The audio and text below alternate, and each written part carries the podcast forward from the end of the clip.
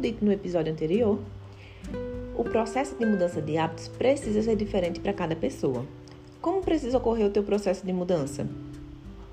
Já quero agradecer aqui o feedback de vocês em relação ao primeiro episódio. Foi muito bacana. O feedback é muito importante para que eu conheça mais sobre vocês e consiga ajudar de verdade. Hoje daremos mais um passo para o processo de mudança de hábitos.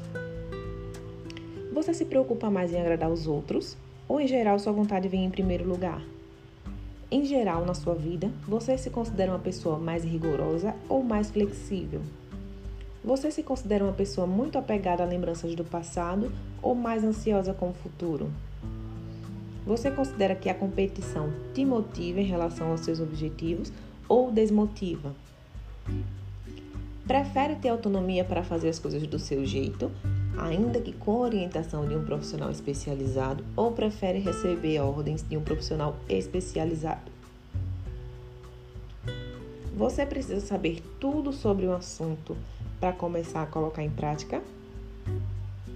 Você tem muita dificuldade de abrir mão de coisas que dão prazer em nome do que precisa fazer?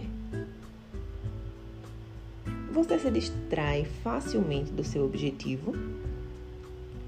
Quando alguém te diz o que fazer, você tem vontade de fazer o contrário? Você tem muita dificuldade em lidar com pessoas controladoras? Você planeja um momento ideal para começar a fazer alguma coisa? Algo está te incomodando. Você tem facilidade para falar o que é ou prefere evitar o conflito? Você deixa as pessoas escolherem por você para evitar conflitos? Ao responder essas perguntas, você pode ter se lembrado de muitas situações ou ainda de pessoas que você conhece que marcariam resposta diferente da sua, não é?